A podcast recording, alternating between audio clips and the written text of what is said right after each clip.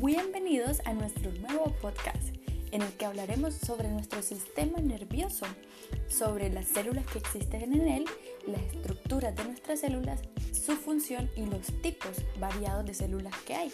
Como ya sabemos, el sistema nervioso puede dividirse en dos partes. El sistema nervioso central, que está compuesto de cerebro y médula espinal, y el sistema nervioso periférico, que está compuesto de nervios que conectan al sistema nervioso central con músculos, glándulas y órganos de los sentidos. Es a través de este, como cuando, por ejemplo, si percibimos un aroma, si recibimos un golpe, si nuestros ojos perciben una imagen, nuestro cerebro tiene la capacidad de dar una percepción a eso. Es decir, si por ejemplo sentimos dolor en nuestra piel, algún rasguño o algo parecido,